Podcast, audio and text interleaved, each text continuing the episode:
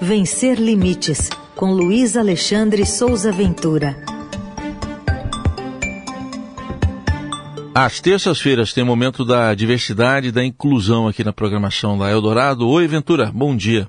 Bom dia, Raíssen, bom dia, ouvintes, bom dia, equipe. Bom, hoje você traz para a gente uma batalha que está ocorrendo de opiniões sobre uma discussão que é muito necessária sobre educação inclusiva e envolvendo pessoas com deficiência. Em que ponto que está essa discussão, hein, Ventura? Pois é, né? Você diz e eu repito, tem uma batalha de opiniões a respeito de qual política de educação inclusiva deve ser implementada no Brasil, para quais pessoas, com quais deficiências. É, eu publiquei na semana passada, no blog, uma matéria com a notícia da saída da professora Rosângela, Rosângela Machado do comando da Diretoria de Políticas de Educação Especial na perspectiva inclusiva da SECADI, que é a Secretaria de Educação Continuada, Alfabetização de Jovens e Adultos, Diversidade e Inclusão, que faz parte do MEC. E essa matéria destacou esse conflito de opiniões dentro do Ministério da Educação. Essa professora afirmou que foi impedida, falou comigo, fiz uma grande entrevista com ela, ela foi impedida pela diretora dessa CECADI, que é a professora Zara Figueiredo, é, de retomar essa política de educação especial na perspectiva inclusiva, que é de 2008, ela foi impedida de retomar essa política dentro do trabalho que ela estava fazendo nessa CECADI.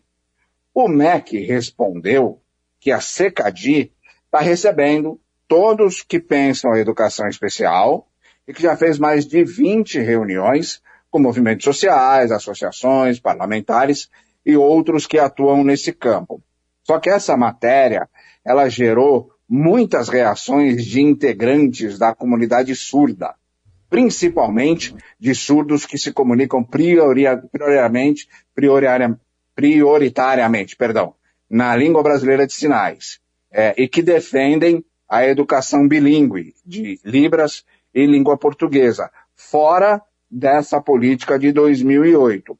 Houve muitos ataques à professora Rosângela ela foi acusada de ser autoritária e de querer impor um determinado tipo de estratégia educacional para todos os surdos. Então, eu fiz uma nova matéria que eu publiquei agora há pouco, agora há pouco está no blog, subiu agora há pouco, é, com a professora Rosângela é, rebatendo essas acusações e também com opiniões e avaliações de vários especialistas é, a respeito da questão da educação inclusiva, principalmente para os surdos.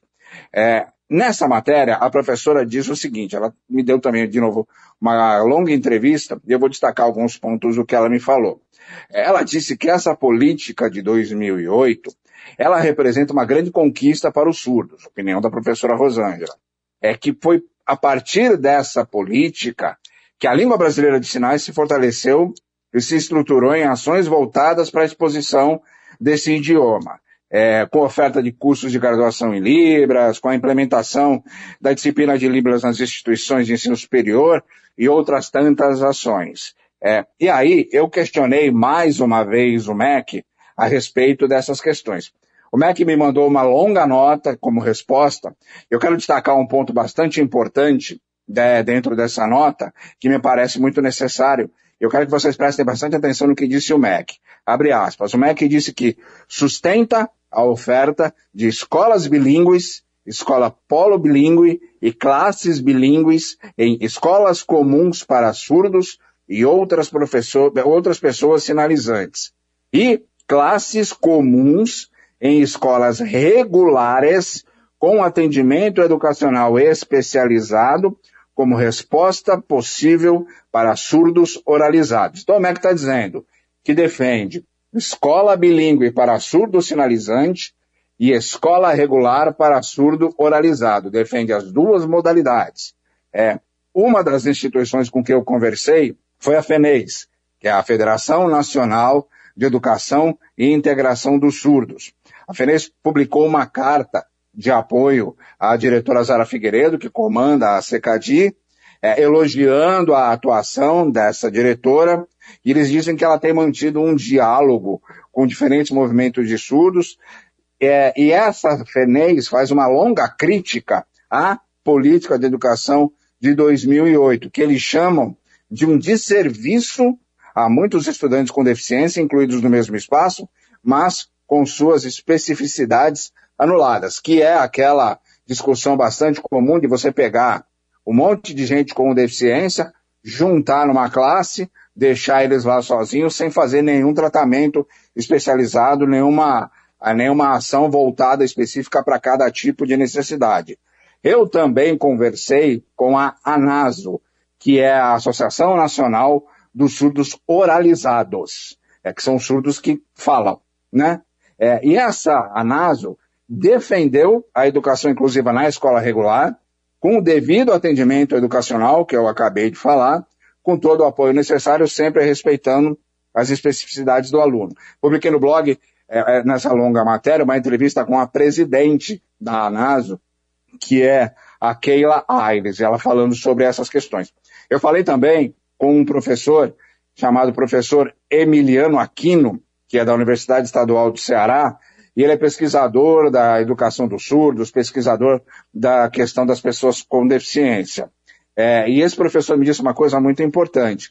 Ele disse que essa política de 2008, que não é uma unanimidade ainda, ela pressionava os sistemas municipais e estaduais para transformar as escolas de surdos em atendimentos especializados em instituições complementares que não eram escolares. E isso é, prejudicou demais a educação dos, da, das pessoas surdas.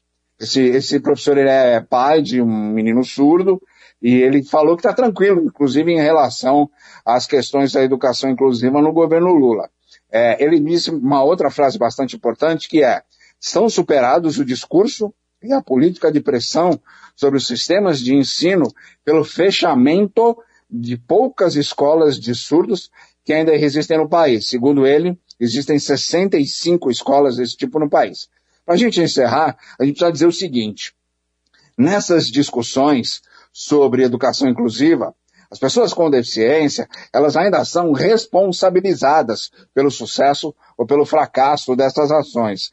E a gente precisa ficar repetindo, sabe-se lá quantas vezes, de quais maneiras a estrutura precisa funcionar, é, para quais estudantes, quantos estudantes com e sem deficiência podem ser beneficiados, por quais motivos e em quais momentos a presença e a participação das instituições especializadas é fundamental. E no meio de tudo isso tem essa batalha de opiniões a respeito de qual política deve ser implementada, para quais pessoas, com quais deficiências. Então, é a inclusão contra a própria inclusão, que não beneficia ninguém, né?